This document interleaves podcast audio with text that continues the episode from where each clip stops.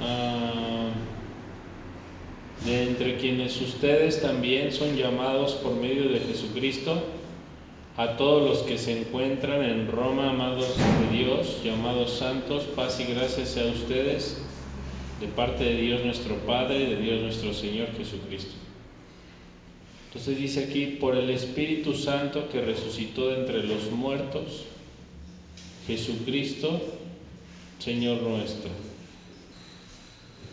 por quien recibimos la gracia y el apostolado entre todos los gentiles. Vale, pues el Espíritu Santo nos da la gracia para convertirnos en apóstoles. Y esa es la parte más importante que hay que entender, ¿no? O sea, el Espíritu Santo nos da la gracia, o sea, toda la gracia para hacer lo que hacemos, nos la da el Espíritu Santo. Y el Espíritu Santo le da la gracia a quien el Espíritu quiere. ¿vale? No a quien dicen las personas, sino a quien el Espíritu quiere, a esa persona Dios le da la gracia. Entonces, por eso es importante que pues nosotros creamos en Jesús para poder recibir la bendición del Espíritu Santo. A veces pensamos que, que es amor el hecho de pues de simplemente estar pues de alguna manera conectándome con Dios pero en realidad el verdadero amor sería el trato que tenemos hacia las personas Cuando hay amor hacia las personas, pues todas las cosas suceden. Porque ahí verdaderamente hay gracia de Dios, está Dios. Donde hay amor entre las personas, ahí está Dios. Si hubiese amor hacia Dios, pero no amor hacia las personas, pues entonces ese no sería el amor de Dios, ni tampoco el Espíritu Santo. La única manera de que el Espíritu Santo pueda descender en este mundo es a través del amor entre las personas. Son las acciones de amor las que hacen que el Espíritu pues se transfiera de uno a otro. Y es el mismo Espíritu el que elige, el que te hace apóstol.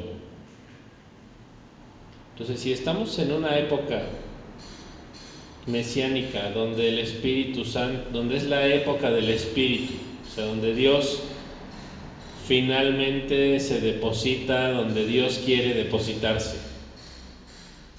Eh, nuestro trabajo pues nada más es mantener el espíritu en, nuestro, en nuestra vida y mantener el espíritu pues necesitamos vivir constantemente en el amor. Y es una necesidad el amor. No solamente es, es, una acción que se oye bonita, sino es una necesidad real para que la dimensión de Dios baje a este mundo. Si esa dimensión de Dios nosotros no la contenemos a través de nuestras acciones de amor, pues entonces Dios no puede mantenerse en esta dimensión. El Espíritu Santo es la gracia de Dios en el alma y nuestra alma queda impregnada de esa gracia cuando nosotros amamos.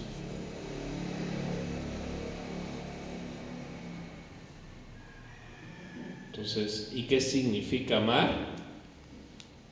Pues amar es justamente el secreto de la felicidad. Y es el centro de toda la rueda de la felicidad, del amor.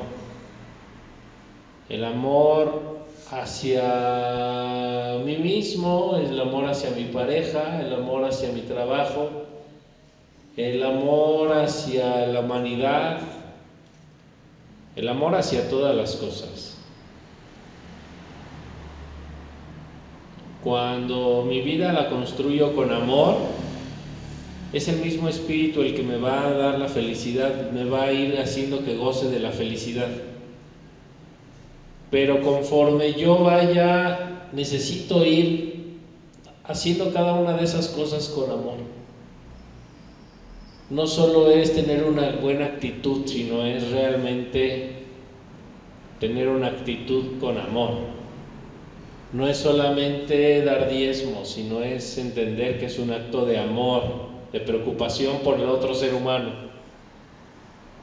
de preocupación por otro ser humano, por Dios, porque pues es para el trabajo de Dios.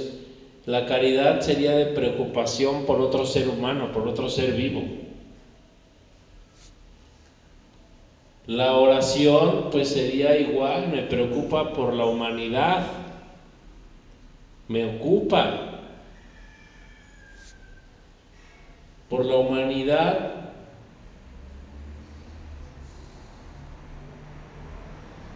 Hasta por la relación con la tierra, con los animales. Me ocupa realmente el mundo y todas las cosas que hay en él o solo me ocupo yo mismo. Y muchas veces pues la verdad es que solamente nos ocupamos nosotros mismos. Y ni siquiera nos ocupamos porque pues ni siquiera nos dan chance de hacer nada. Sino solamente nos angustiamos tontamente y perdemos la oportunidad de ser felices. Porque la única forma de ser felices es ocupándonos de los demás seres humanos. Es la única forma real de alcanzar la felicidad. Voy a ir a Romanos 1.16, dice, porque no me, avergüenzo del Evangelio, pues es el poder de Dios para la salvación de todo aquel que cree en Él, ya sea de los judíos primeramente, ya sea de los gentiles. En el 21 dice, porque suplieron de Dios, pero no lo glorificaron como Dios ni le dieron gracias, sino que se envanecieron en sus razonamientos, siendo entrebrecido su insensato corazón para que no entendiera. Bien, el amor pues es algo que no se va a entender, simplemente se tiene que hacer. Realmente es hasta que una persona ama que nosotros podemos realmente contactar con el Espíritu Santo.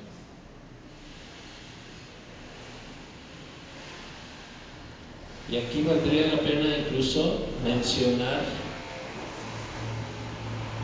algo que nos puede ayudar a reflexionar.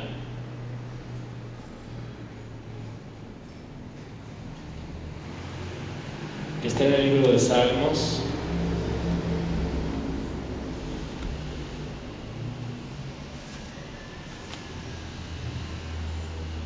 Está en el libro de Salmos, Salmos 140.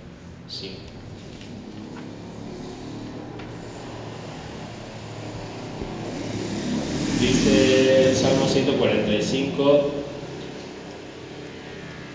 Tehilá, le David a Rominja el Ojaí a Melech, Babreja, Shinja, Lolambae, Bejolión a Barejeja, Baleja, Shinja, Lolambae. Ah, Gadol Hashem, un fulal meod de Meod Dulato en Jeque Cada día, perdón, magno es el Eterno, muy loado, su grandeza no tiene fin. De generación en generación serán alabadas tus obras y tus proezas relatarán. La gloriosa majestuosidad de tu esplendor y tus maravillosos actos relataré. Del poder de tus portentos hablarán los hombres y yo relataré tu grandeza. La magnitud de tu bondad celebrarán y cantarán tu justicia. La magnitud de tu bondad celebrarán y cantarán tu justicia. Y eso tiene, y este salmo eh, sí me muestra exactamente qué es el Espíritu Santo. Dice ahí, la magnitud de tu bondad celebrarán y cantarán tu justicia. Hay algo que en el cielo realmente produce que los mismos ángeles celebren y es la bondad. Y hay algo que en el cielo todos los seres reprueban y es el egoísmo. Y es una lucha constante entre el mal y el bien. Pero, por ejemplo, la magnitud de tu bondad celebrarán y cantarán tu justicia. Pues cuando un ser humano logra ser bondadoso y el mundo logra cantar su bondad, alabar su bondad, celebrar la magnitud de su bondad. Y la magnitud de su bondad sería no solo dar lo que la vida te pide, sino dar más de lo que la vida te está pidiendo. Y mucha gente pues ni lo hace, ni sabe ni qué es eso. Pero no es solamente acostumbrarme y adaptarme a dar lo que la vida me dice que dé, sino es dar más allá de lo que el mundo espera de mí. Solamente cuando yo logro ser más que lo que el mundo espera de mí, es cuando el Espíritu Santo realmente puede tomarme. Antes no, aunque lo alabemos y aunque le hablemos y todo ese rollo. Simplemente no hay equivalencia de forma porque en un hombre egoísta no puede entrar la presencia de Dios. Pero cada vez que nosotros tenemos acciones sobrenaturales, donde damos más allá de nuestros límites, donde el mundo espera que yo dé tal y yo doy más allá de eso que el mundo espera, esa magnitud de la bondad es celebrada. Y esa es la justicia de Dios. La justicia de Dios no es un juicio donde determina si soy bueno o malo, sino la justicia de Dios es la misericordia que Él puede derramar en un hombre que ha alcanzado a ser afín con Dios y ser bondadoso con Dios, con los hombres. O sea, ¿cuándo fue la última vez que hicimos una acción de dar de amor por otro ser humano? Pero que sea algo que sea para celebrar. ¿O cuándo fue la primera vez que hicimos una acción de amor que pudiéramos celebrar todos? Que tal vez tú pudieras decirme, pues yo hice tal acción por tal persona, o por mi familia, aunque sea, o por mis hijos, o por alguien. Y tal acción fue sobrenatural porque fue una acción de bondad que todos podemos celebrar. Muy poca gente puede decir yo he hecho, y la gente que tal vez lo puede decir ni lo va a decir. Pero mientras un ser humano no pueda hacer, no pueda dar realmente no pueda tener realmente esas acciones de compartir de ese nivel, donde los demás podamos celebrarle, el Espíritu Santo simplemente no puede entrar en ese ser, en esa persona. En una persona timorata, egoísta, resentida, el Espíritu Santo no puede entrar porque no se trata de una energía que tenga una afinidad negativa, sino se trata de la energía de la afinidad con Jesús. Y para eso tenemos que tener una, una bondad que los mismos ángeles pudieran celebrar. Ha habido en la historia muchas personas que han logrado este estado espiritual y cada vez que alguna persona ha logrado este estado espiritual, Dios se ha revelado de forma milagrosa en su vida. La presencia del Espíritu Santo es obradora de milagros. Pero solo puede entrar bien en mí cuando yo realmente estoy teniendo una acción verdadera de amor.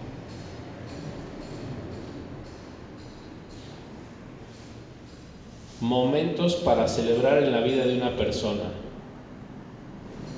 Los seres humanos, ¿qué, qué qué momentos celebramos?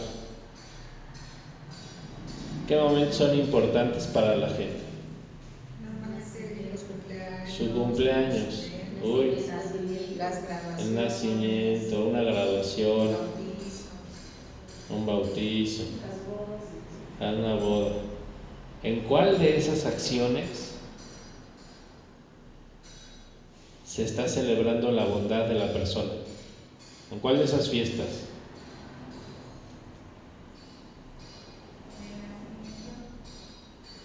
Pues ahí sería la bondad de Dios, ¿no? La persona no hizo nada. Pues ahí sería la bondad de Dios. La persona no, no hace nada. En su cumpleaños, pues, la, pues sí, pues, qué padre. Felicidades, tienes un año más aquí. Pero es por la bondad de Dios que tienes un año más. Por eso. Pero realmente, un hombre, Por su bondad. cuando genera que los demás podemos celebrar su bondad, Cuando se sacrifica por los demás. solamente cuando hace alguna acción de amor por otro. Mientras la gente no tenga eso, no hay milagros en la vida de la persona. Y nosotros podemos seguir festejando nuestra vida y seguir viviendo así como Dios nos dé a entender. Y decimos, ay, vamos a festejar pues por un día más y lo que sea. Pero motivo de celebración verdadera sería que nos reuniéramos para celebrar la bondad de la persona. Ese sería realmente un motivo de celebración auténtica. La única persona a la que nos reunimos para celebrar la bondad es a Jesús. Y bueno, la gente que se reúne. Pero nos reunimos para celebrar su bondad, que ahora viene la Semana Santa y que viene y así todas las fiestas, los domingos, etcétera. Nos reunimos para celebrar su bondad.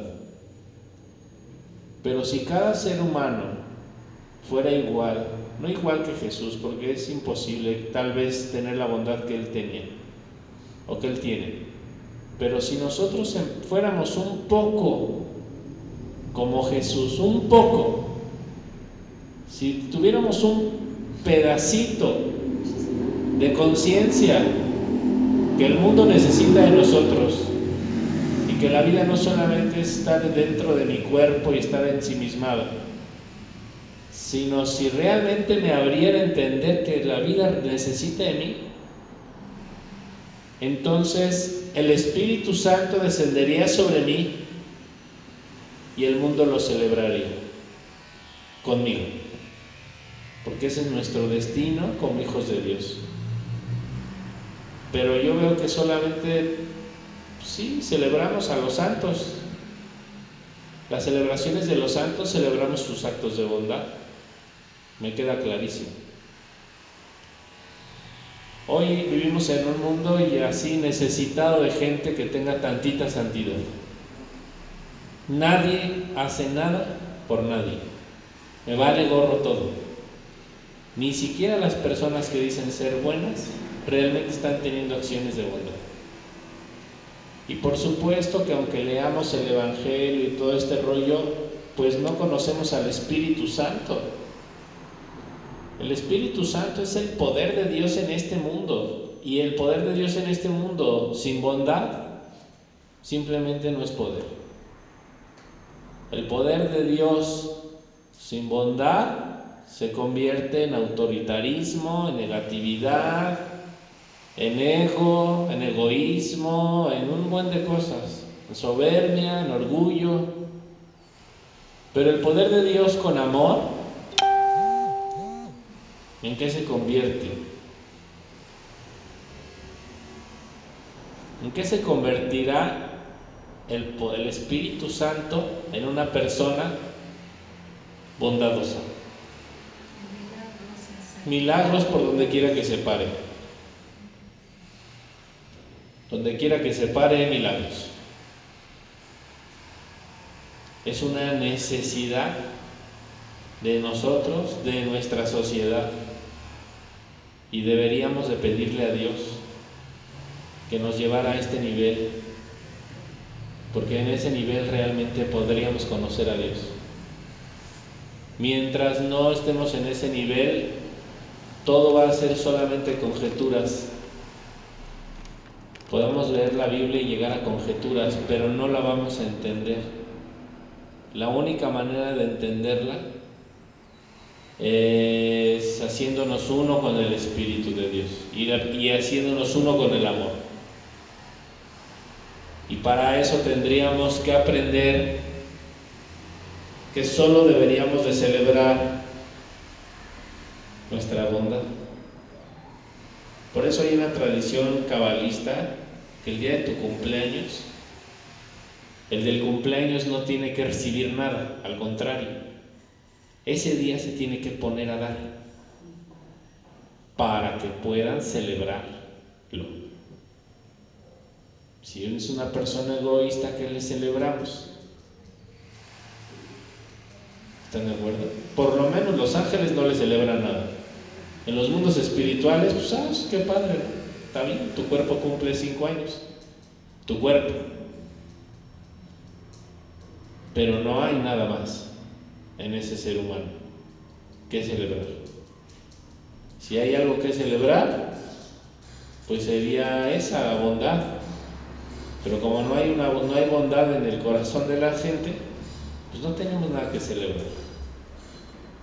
Y por lo tanto, el Espíritu Santo no, no baja, no se transfiere, no transmite su amor, su cariño, su bondad, no transmite los dones del Espíritu, no da frutos, porque la persona no está, no está ni siquiera cumpliendo esta, esta pequeña cosa.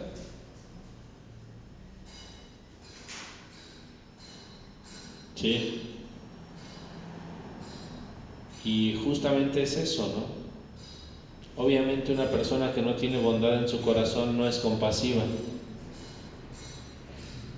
No siente compasión nunca por nadie.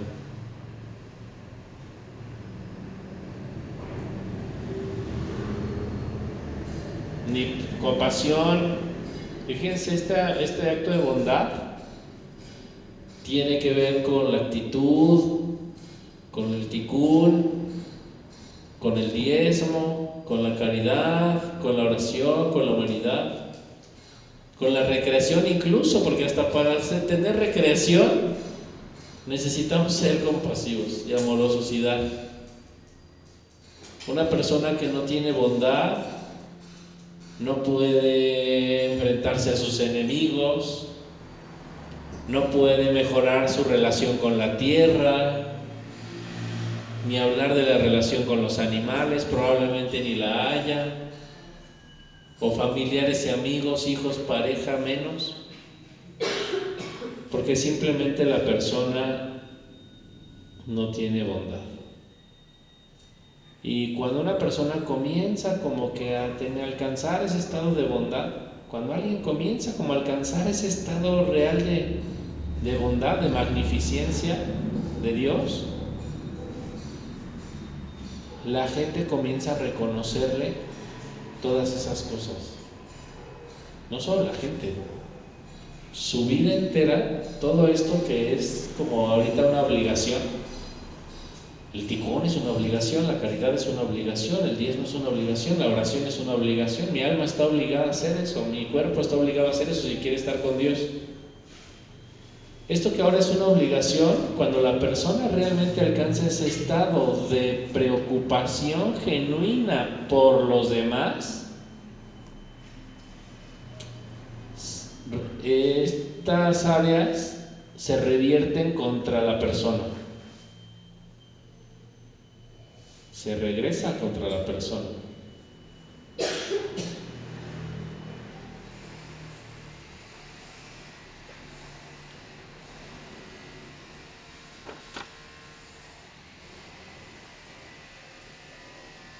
El Eterno es bueno para todos. Su compasión se extiende sobre todas sus obras. Y tiene mucho que ver con la bondad. ¿Cuándo hemos sido buenos con todas las personas? Dios es bueno con todas las personas. Nosotros, ¿por qué no somos buenos con las personas? Entonces, ni siquiera, y de aquí viene mucha reflexión, o sea, ¿para qué quiero dinero? ¿Para qué quiero lo que le estoy pidiendo a Dios? Si esto que es básico no lo tengo, no tengo el Espíritu de Dios conmigo, ¿para qué le pido, no sé, cuál sea la necesidad que la gente tenga? Si no tengo bondad, si no soy bueno con mi, creación, con mi familia, con mis hijos, con mis hermanos, con mis padres, con mis amigos. Si yo no soy bueno para todos, y no dice con todos, dice para todos. O sea, significa que ser bueno para todos es diferente de ser bueno con todos. Para todos significa que soy bondad para todos. Soy luz para todos. ¿Seremos luz para nuestra familia? ¿Seremos luz para nuestros amigos? Bueno, por ejemplo, se supone que somos amigos. ¿Seremos luz para nuestros amigos? ¿Seremos luz para la gente que está en la calle y que nos encontramos? Seremos luz para nuestros empleados en nuestra empresa, para mi jefe mi trabajo, para mis compañeros.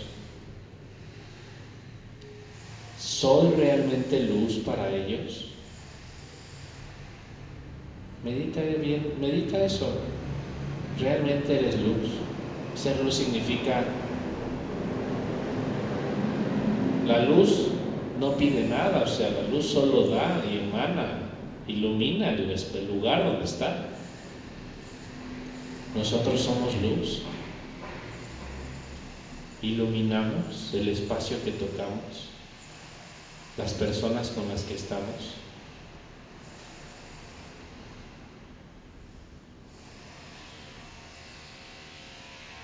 Quiero que veamos realmente por qué nuestra vida no cambia.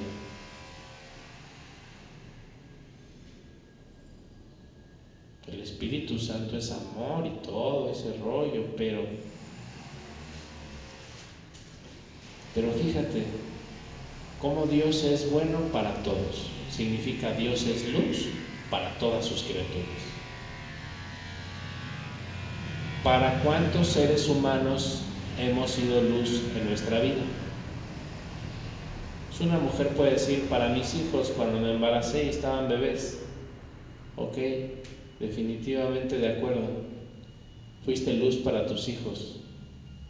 Estuviste ahí para ellos, los amamantaste. Eh, si ellos lloraban, tú ibas, corrías para quitarles el llanto. O sea, totalmente me di a ellos. Fui luz para ellos. Vale. Y después del embarazo, y si no has tenido hijos, ¿Para cuántas personas en nuestra vida podemos decir que hemos sido luz?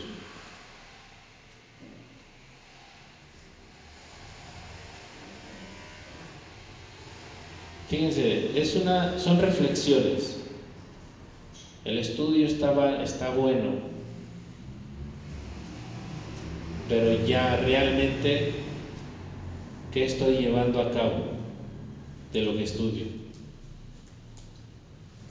Si le pregunto a mi familia, a mi creación, a mis hijos, a mis amistades, a la gente que va a mi casa a ayudarme a hacer actividades, la limpieza, lo que sea, si le pregunto a esas personas, ¿he sido luz para ti? A mis hijos, ¿he sido luz para ustedes? ¿Soy luz para ustedes?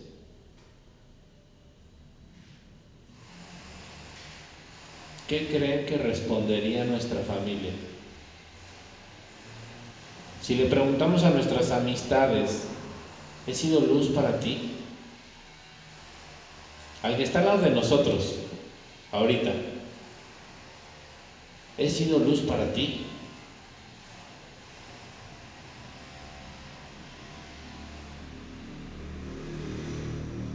¿Sí? Y entonces, ¿qué hemos estado haciendo tantos años? ¿Realmente qué hemos estado haciendo? ¿Qué es lo que yo he estado haciendo? Piénsenlo. ¿Qué cosa hay que celebrar en nuestra vida? Si estas cosas que son las básicas no las tengo.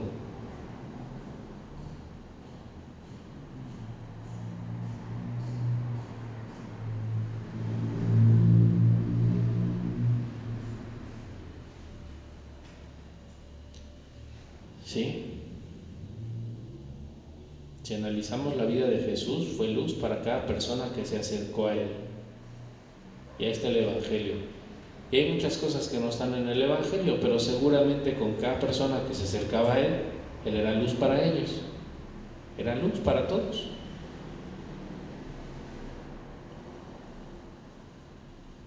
O sea, ¿por qué decimos que amamos a nuestra familia, que amamos a nuestros amigos, si nunca hemos sido luz con nadie? Realmente no los amamos. Hay mucha diferencia entre amar a alguien y solo decírselo.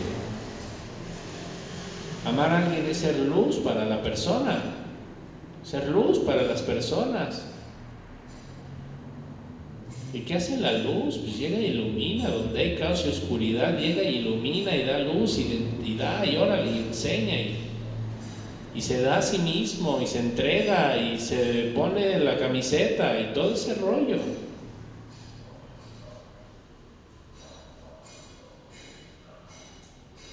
Si ni siquiera me pongo la camiseta en mi familia con quien se supone que es importante para mí, pues mucho menos con alguien que tal vez no eh, consideremos que es, importante para nosotros. Aunque sí es importante para nosotros, porque si aparece en nuestra película, nosotros lo creamos. Es nuestra responsabilidad. Todo lo que aparece en nuestra película es nuestra responsabilidad. Tus vecinos son tu responsabilidad. Tus hijos son tu responsabilidad, tu familia, tus hermanos, tus primos, tu trabajo, todo lo que en este momento está en tu entorno, en, tu, en todo tu contexto, es nuestra responsabilidad, por supuesto. El Espíritu Santo no desciende en una persona que no es luz para nadie. ¿Para qué descendería en una persona que no es luz? ¿Para qué?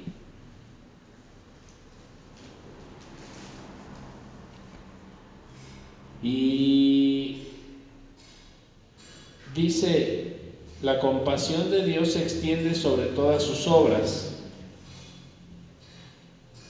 Obviamente si no soy luz, pues tampoco soy compasivo. Tampoco, ni hablar de la compasión. Y sobre todas mis obras, pues menos.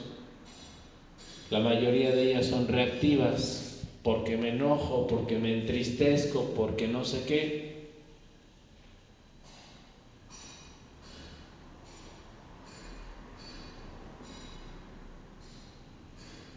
Tu reino es un reino eterno y tu dominio para todas las generaciones. Nuestro reino no es eterno, tiene principio y fin por esta razón, porque nosotros no somos compasivos, porque no estamos ocupándonos de nadie, porque no estamos dándole luz a ninguna persona, porque no estamos siendo canales del Espíritu Santo. No lo estamos haciendo. La mente nos puede hacer creer que lo estamos haciendo, pero de eso a que realmente seamos luz, hay un montón de diferencia.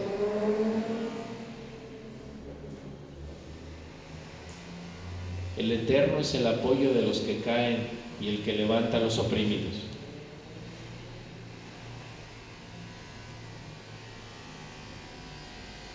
¿Cuántas personas hemos visto que caen?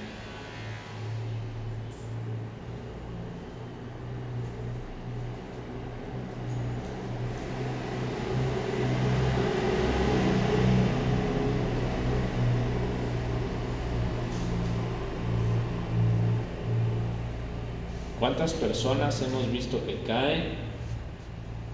¿Y cuántas personas uh, hemos visto oprimidas? Tan solo hoy. ¿Cuánta gente hemos visto que cae? ¿Y cuántas veces hemos intentado levantar a alguien que se cae?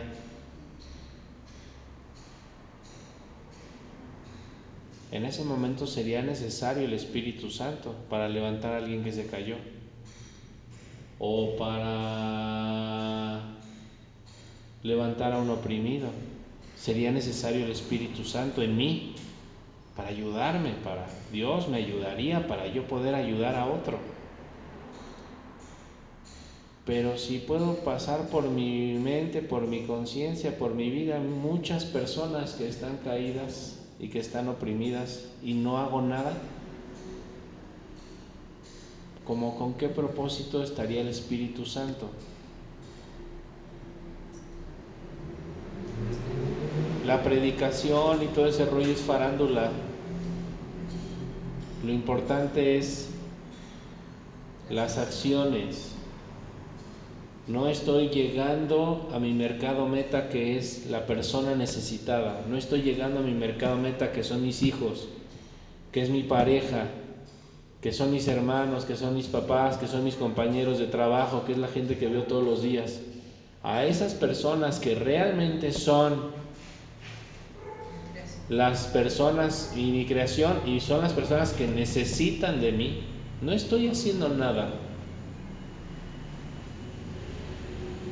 Y todo, y, y les digo, o sea, todo esto pudiera ser solo farándula, porque se oye bonito, porque lo hablamos y está padre y te entusiasma y te levanta el ánimo. Pero más levanta el ánimo a alguien que se ocupa del prójimo. Y ese es el cambio que su familia debería de ver en cada uno de ustedes. Y no decirle, sí, mi amor, te juro que ya voy a cambiar. No, o sea, a ver, que se dé cuenta que eres luz para esa persona. No solamente la vida no es de promesas. La vida no es de promesas, la vida es de acciones, de compromisos. Y el compromiso sería, realmente me voy a comprometer a ser bondadoso como el Eterno es bondadoso para que tenga algo que celebrar. Por lo menos cuando me vaya a dormir y mi alma se vaya al cielo, por lo menos Dios en el cielo me celebre mis acciones. Aunque llegue mi alma a este mundo y nadie me lo celebre, pero cuando tu alma suba, alguien te lo celebra. Entonces ya estaremos haciendo cosas con el poder del Espíritu Santo. Estaremos bajando bendiciones con el poder del Espíritu Santo. Ya estaremos trayendo aquí realmente la luz del Espíritu. Pero mientras una persona no se dispone a contactar con su creación y a hacer luz para su creación, para su propia creación, pues simplemente no hay este no hay poder espiritual. Y ni hablar de felicidad, porque la felicidad tiene que ver con el amor. Y estoy tan lejos del amor como de la felicidad. Mucho más de la felicidad.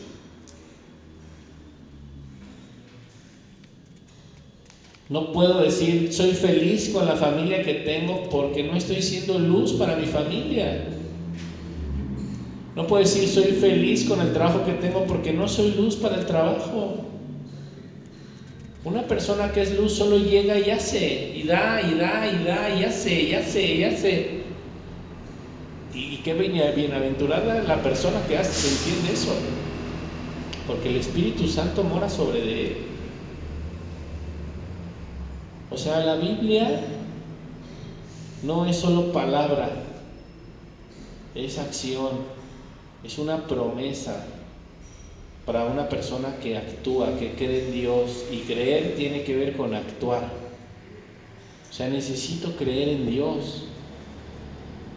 Necesito creerle a Dios. Y para poderle creer a Dios y para poderle entender a Dios tenemos que ser similares a Dios. Y para eso nos está faltando entender qué es Dios, quién es Dios.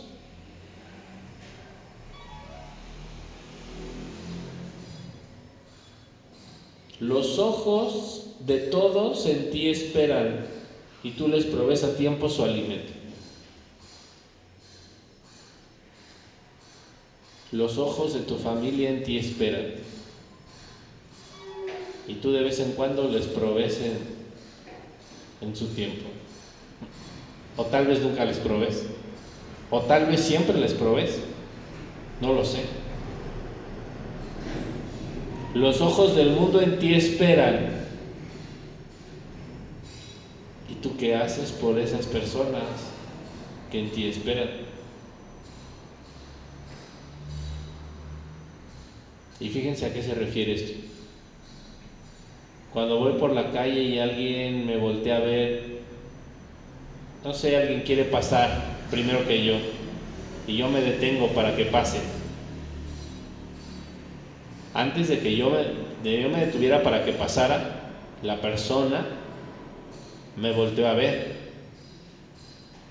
Sus ojos en mí esperan la bondad. Y puedo elegir hacerlo y decir, bien, pásale. No pasa, pásale. O puedo aventarle mi caballo, como siempre lo hacemos. Como siempre hacemos las cosas. ¿Qué me importa que Dios espere en mí si yo soy esto? Me vale, quiero llegar rápido, quiero llegar primero, tengo prisa. ¿De qué tienes prisa si no tienes nada que celebrar? Prisa, el que tiene muchas cosas que celebrar, ese sí tiene prisa. De irse, a morir, a dormir. Hay que celebrar, hay que irme a dormir porque hoy fui bondadoso y fui luz para todo el mundo. Pero prisa de una persona que no tiene una acción, los ojos de los demás en mí esperan. Cuando me dan una mala noticia y se me quedan viendo a ver cómo reacciono. Cuando me dicen algo que no me va a gustar y me observan. Los ojos de mi hermano son los ojos de Dios, que en mí esperan bondad, que en mí esperan compasión, que en mí esperan cosas buenas, que en mí esperan que sea una, una mejor persona. Dios está esperándome. Dios está esperándonos a cada uno. ¿Hasta cuándo nos va a esperar? ¿Hasta cuándo nos va a esperar que decidamos ser diferentes? Y no solo diferentes por la manera en la que nos vestimos o cómo nos vemos, sino diferentes en el sentido de cómo actuamos. Los ojos de todos en ti esperan. Se te atraviesa una persona, es grosera, te lamenta. Y todo el mundo te voltea a ver a ver qué haces. espera algo de ti. ¿Qué haces? ¿Cómo reaccionas ante eso? ¿Con compasión? ¿Eres bueno con todos como Dios? ¿Con todas sus criaturas, buenas y malas? ¿Con soberbia? ¿Te enojas? ¿Te peleas? Tu hermana te hace una grosería y ¿cómo reaccionas? Y todo el mundo te ve. Te ven tus sobrinos, te ven tus nietos, te ven todos. Están viendo a ver qué haces. Eso es los ojos en ti esperan.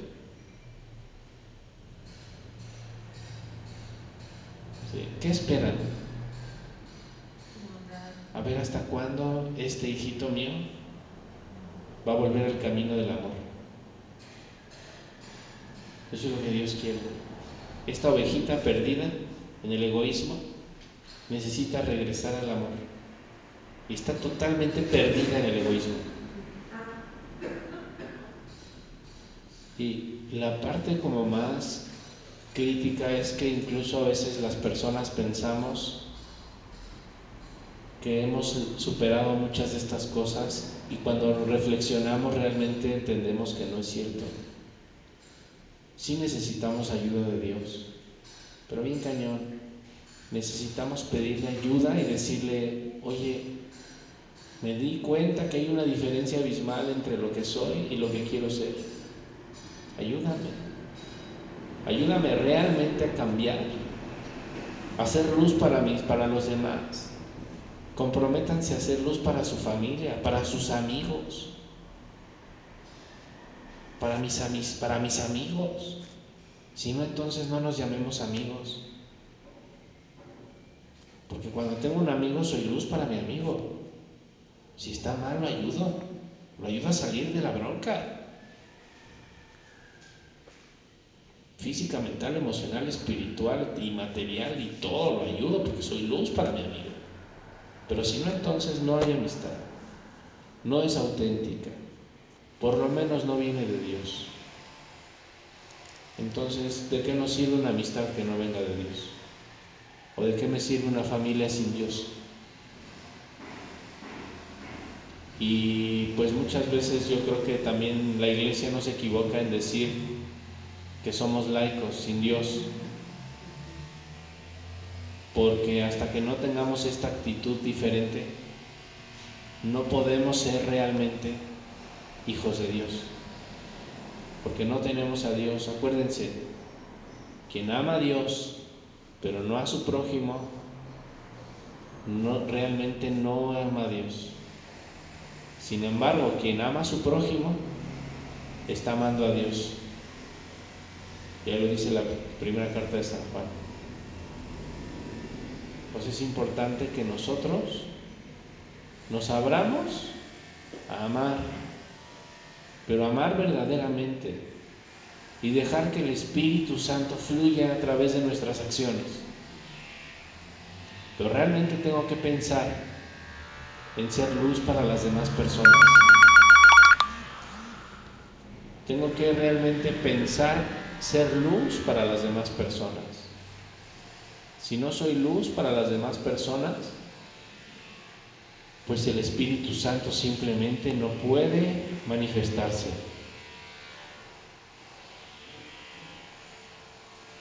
Dice, por eso no tienes excusa, oh hombre, que juzgas a tu prójimo, porque en lo que juzgas a tu prójimo se te juzgará a ti mismo porque tú que juzgas también andas en tales cosas.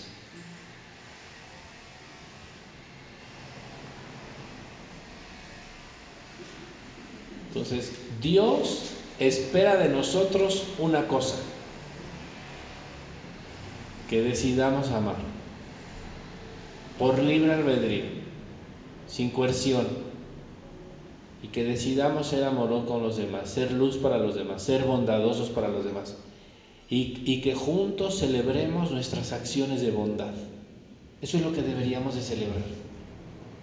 ¿Saben qué deberíamos hacer una fiesta cada vez que compartes con tu hermana, compartes con tu esposo, compartes con tus hijos? Vez que realmente haces algo sobrenatural por esa persona, deberíamos hacer fiesta. Ahora sí, vamos a tener pasteles y vamos a cantar y a bailar. Eso sí hay que celebrarlo. Pero no las cosas que vienen gratis de Dios, como la vida. La vida viene gratis. Es gratis porque a poco nos ha costado algo. No nos ha costado nada. Ni tampoco celebrar que Dios nos dé un trabajo mejor. Pues eso qué. O porque te compras una casa y celebras. Hay que celebrar que perdonaste a tu peor enemigo, eso sí hay que celebrar. Hay que celebrar que tuviste un arrepentimiento verdadero y, y se ocurrió un cambio en tu persona, eso sí hay que celebrar. Hay que celebrar el que los ojos de Dios esperaban en ti y que tú actuaste con amor con los demás. Eso hay que celebrarlo. Esas son las cosas que los seres de luz celebran. Por lo menos las personas que todavía creen en Dios, esas son las cosas que celebran. Pero todas las demás cosas no, son no tienen mérito para celebrarse, porque Dios no las da gratis, sin pedirnos nada a cambio. Mejor celebremos a Dios, entonces, en dado caso. Pero ¿de qué me sirve ir a celebrar a Dios si soy canijo con los demás. Las dos cosas deben ser juntas, pero todo debe partir del amor. Todo debe partir del amor.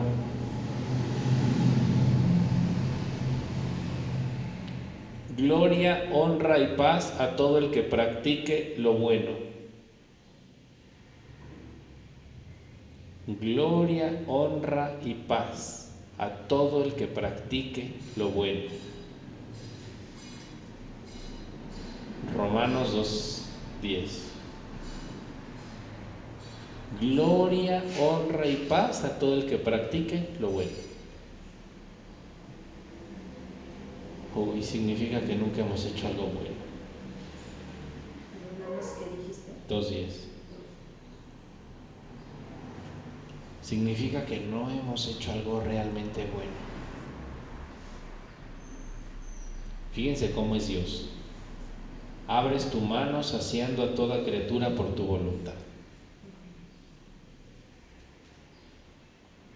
Abrimos nuestra mano para saciar a toda criatura por, por nuestra voluntad. O sea, soy dador.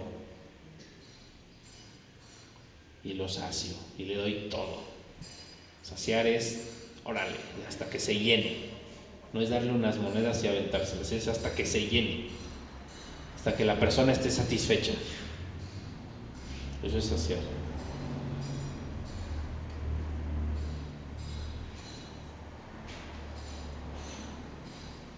¿Alguna vez nos hemos sentido satisfechos en el amor? No sé, con nuestra pareja, por ejemplo, con nuestra relación de pareja. Sí, claro. ¿Y qué ha pasado cuando hemos sentido esa satisfacción? Bueno, durante un tiempo nuestra pareja ha sido luz con nosotros. O nosotros hemos sido luz con nuestra pareja. Y entonces hemos sentido esa satisfacción. Pero no es un instante, es durante un tiempo. Y siento la satisfacción mientras lo sigo haciendo. Una persona que ayuda una vez pero no vuelve a ayudar no está dando, saciando, solo está dando lo que le sobra, una limosna. Saciar es hasta que la otra persona esté satisfecha. Como esa gente que se te acerca en la calle y te dice, por favor, dame de comer, no he comido. Tú le dices, sí, te, regalo unas guayabas que traigo ahí medio podridas. Eso es quitar, eso es saciar su hambre. ¿Qué sería saciar el hambre de un hambriento?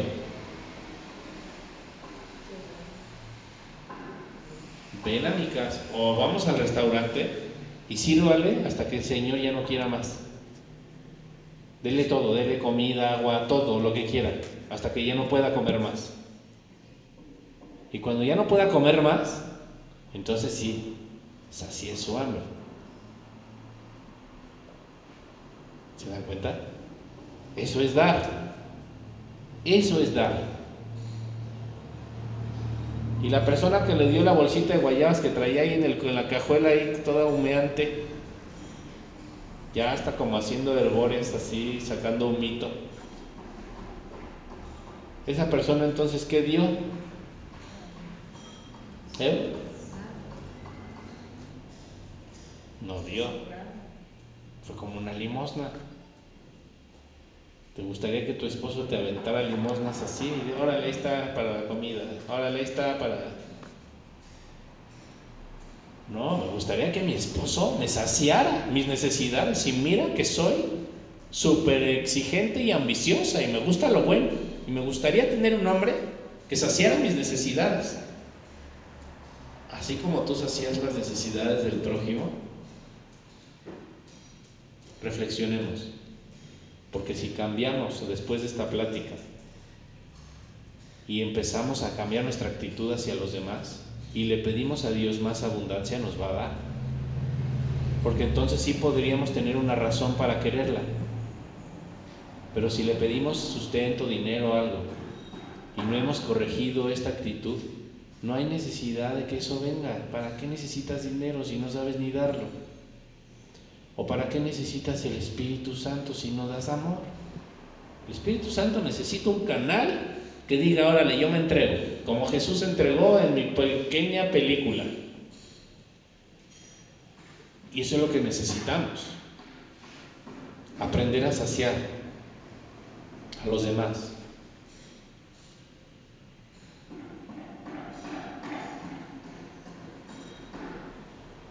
Cuando tus hijos te piden que los escuches, los escuchas hasta saciarse.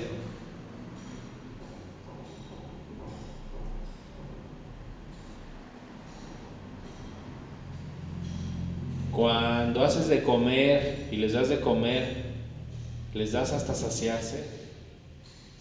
Cuando haces el amor, lo haces hasta saciar a tu pareja. Cuando, o sea, ven como medio vivo, medio como, medio todo. Está cañón, ¿cómo puedo decir soy feliz?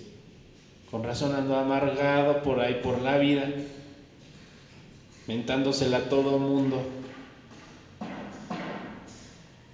Necesito realmente saciarme y también yo saciarme de Dios, alimentarme de Dios hasta sentirme satisfecho. Y nunca vamos a sentirnos saciados de Él, siempre vamos a querer más. Y también necesito ayudar a saciar a los demás en todas sus necesidades. ¿Cuándo fue la última vez que ayudamos a alguien a sentirse satisfecho en algo?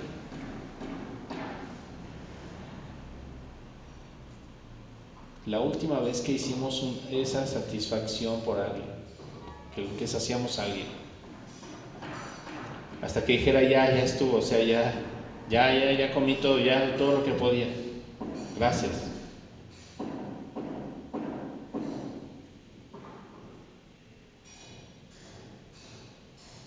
Oiga señora, fíjese que quiero contarle, tengo este problema. No señora, llevo prisa, por favor, a ver, órale, pues cuéntemelo y ya me voy. Y nada más lo dejas a medias, el otro te cuenta y ni te, interesas por lo que te dijo. Y te fuiste medio escuchado. Obviamente no sientes satisfacción ni luz. Ni tampoco las ganas de regresar con esa persona para que te vuelva a escuchar. Ni te escucha. Al final, ¿para qué le cuento? Pero cuando una persona te deja satisfecha, inclusive para escucharte, me voy confortado.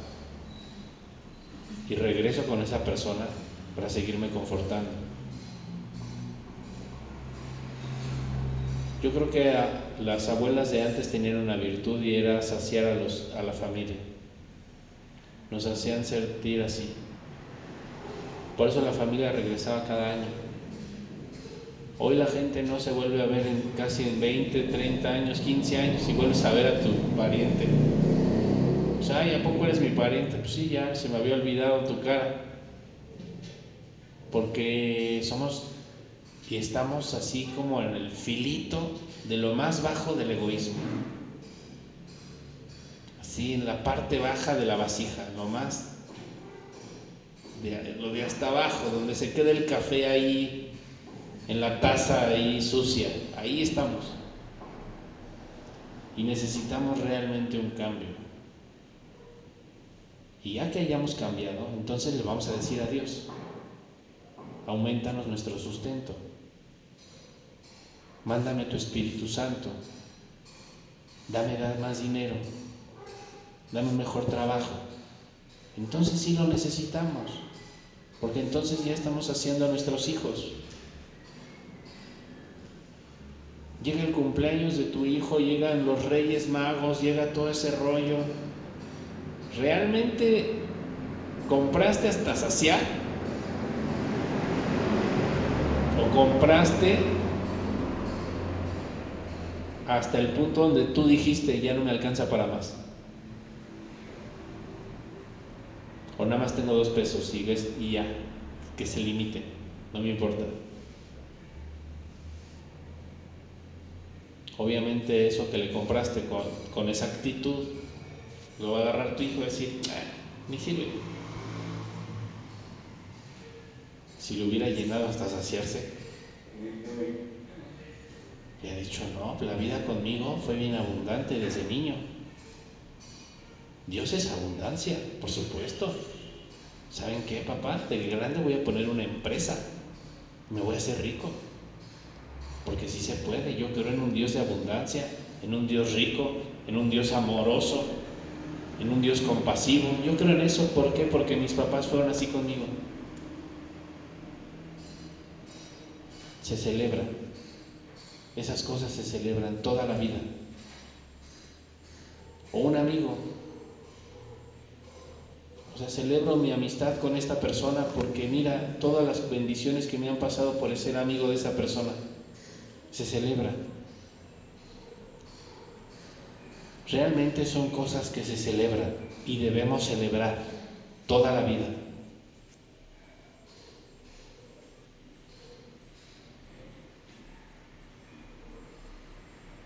Él hará la voluntad de sus fieles y escuchará su clamor y lo salvará. Cuando hayamos completado estas cosas, hablemos con Dios. Y Dios nos salvará. Escuchará nuestro clamor. Ese es verdadero clamor. Ese sí es clamor. Le estoy hablando con con poder.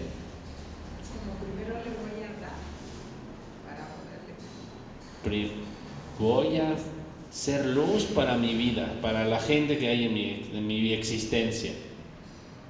Y una vez que yo haga eso, entonces Dios me va a dar todo. Mi oración va a tener poder. Ustedes van a ver que le van a decir a Dios, Señor, quítale la gripa y se la quita. Ay, ¿por qué me usa como canal? Porque le has dado tanto amor a esa persona que Dios te va a ayudar a que sigas haciéndole, dándole amor, pero ahora sobrenaturalmente. Por eso ese rollo de que traemos el Espíritu Santo solo para leer, pues está un poco incompleto. El Espíritu Santo no es nada más para leer la Biblia. El Espíritu Santo es para llevar a cabo lo que la Biblia dice. ¿Las oraciones de una persona egoísta serán respondidas y escuchadas igual que las de una persona que es luz para otros? Aunque sea para una persona, pero que sea luz para alguien. ¿Serán escuchadas igual las oraciones? ¿No?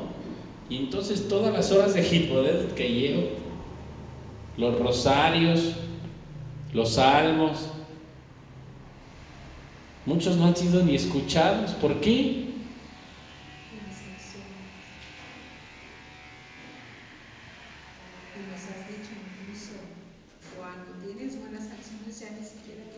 Te di 10 pesos y los tienes guardados. Y al lado de ti hay alguien que los necesita y no lo compartes. ¿Para qué quieres otros 10? Mejor no te doy nada. Porque no hay bondad en tu corazón, porque no te estás ocupando de nadie, porque solo estás enfrascado en ti mismo. Y así es como realmente nosotros debemos enfrentar la vida. Nuestra vida la debemos enfrentar de esa manera. De otra manera va a ser muy difícil que podamos salir victoriosos en las cosas que nosotros queramos hacer. Dios está ahí, es una realidad, me queda claro. Pero saben, para el que ama, para el que se ocupa de los demás, para el que sacia a los demás, para el que cuando los ojos de los demás esperan en Él actúa con bondad y para el que sostiene esa bondad durante toda su vida. Para esa persona, ahí está la luz. El Espíritu Santo es la, habla a través de la boca de ese ser humano, segurísimo. Y obra a través de su cuerpo y de sus ojos y de su mente, de su corazón. Pero para el egoísta no es el Espíritu Santo. No, es un espíritu que no es Dios, no es el Espíritu Santo. Por lo menos no es el Espíritu Santo. Es otro espíritu. Ese no.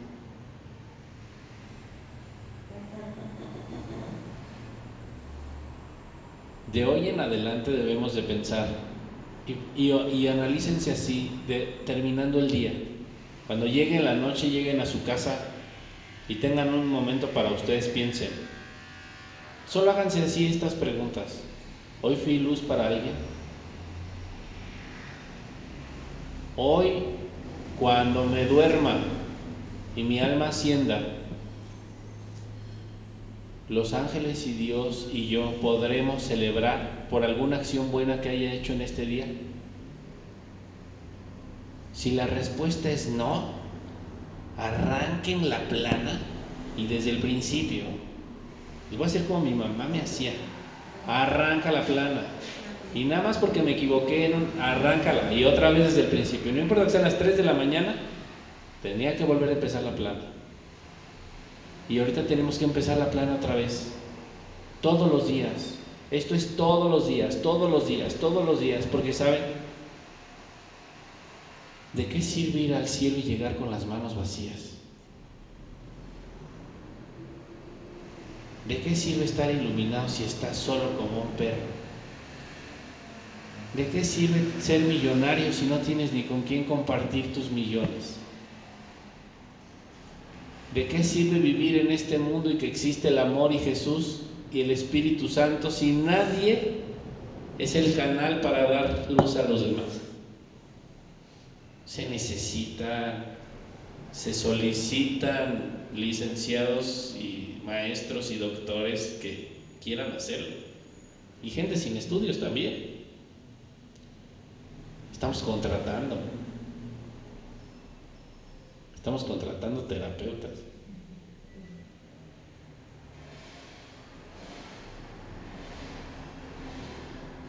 Que realmente quieran un cambio. Porque esto puede cambiar nuestra vida para siempre, pero tenemos que cambiar el fondo de todo lo que hacemos. Y otra cosa que debemos preguntarnos de noche es, eh, los ojos que hoy esperaron en mí, luz y bondad, la recibieron. Y acuérdate, todas las personas con las que conviviste en el día, antes de dormir, ¿eh? tiene que ser diario. Todas las personas con las que conviviste ese día y que sus ojos te vieron y que tus ojos lo vieron. Esas personas que vieron de ti. ¿Sí? Es muy simple, ¿ves? ¿Qué vieron esas personas de ti? bondad, amor, paz, seguridad, certeza, milagros, entusiasmo. Los ayudaste, les diste dinero, les diste ayuda económica o amorosa o lo que sea. Se las mentaste, te enojaste, te peleaste, los envidiaste, fuiste canijo con ellos. ¿Qué, qué vieron? ¿Qué es, esos ojos de Dios que esperaban en ti? ¿Qué es lo que recibieron? Si fueron cosas buenas, bueno, tal vez te puedas ir a dormir temprano. Si todo, si la respuesta a estas preguntas es hoy no di nada, no ayudé a nadie y los ojos vieron cosas feas de mí, si esa es eso es tu veredicto antes de irte a dormir, no te duermas. Mejor pídele perdón a Dios por todo lo que hiciste mal en ese día. Y dile que te dé permiso de que mañana te ponga otra oportunidad para ver si ya realmente puedes amar. Y después de hacer esa oración, entonces te duermes. Porque de otra manera no van a avanzar en su vida material ni espiritual. Porque ahí está el bloqueo. Ese es el bloqueo que tenemos. Yo digo, hice cinco terapias. Oh, pues sí, pero cacheteé a mis hijos. Pero me fui de aquí, se lamenté lo que me dijo allá afuera una grosería, también le regresé la grosería. Por eso es importante entender que son los ojos de Dios los que te ven y no la persona. Y aunque la persona te, dé, te diga una grosería, son los ojos de Dios, a ver qué le vas a decir. Y ya me lamentó, le dije, ay, bueno, está bien, muchas gracias, lo necesitaba. Está viendo Dios. O me cuadro o me cuadro. ¿Cuántos ojos nos observarán día a día? Si ahorita salimos a caminar por allá, ¿cuántos ojos nos voltean a ver? Un buen. Y de toda esa gente que nos voltea a ver, está viendo en nosotros a Dios, porque estamos haciendo un acto de amor. Pues no, solo está viendo que voy caminando. Bueno, entonces detente y haz actos de amor. ¿Eh? Eso es meter al Espíritu Santo en mi vida. Eso es ser un apóstol. Eso es realmente un apóstol. Eso es un terapeuta. Realmente esa persona sí tiene a Dios en su corazón. Aunque no tenga religión. No importa. Tiene al Espíritu Santo en su corazón. Está el amor. ¿Vale? Pero quien es muy religioso pero no tiene nada de esto, pues de nada le vale su religión. Sería importante analizar las escrituras porque de veras que ahí está todo. Nada más que hay que darnos el tiempo de incluso de analizarlo. ¿Vale? Bueno, pues muchas gracias. Nos vemos.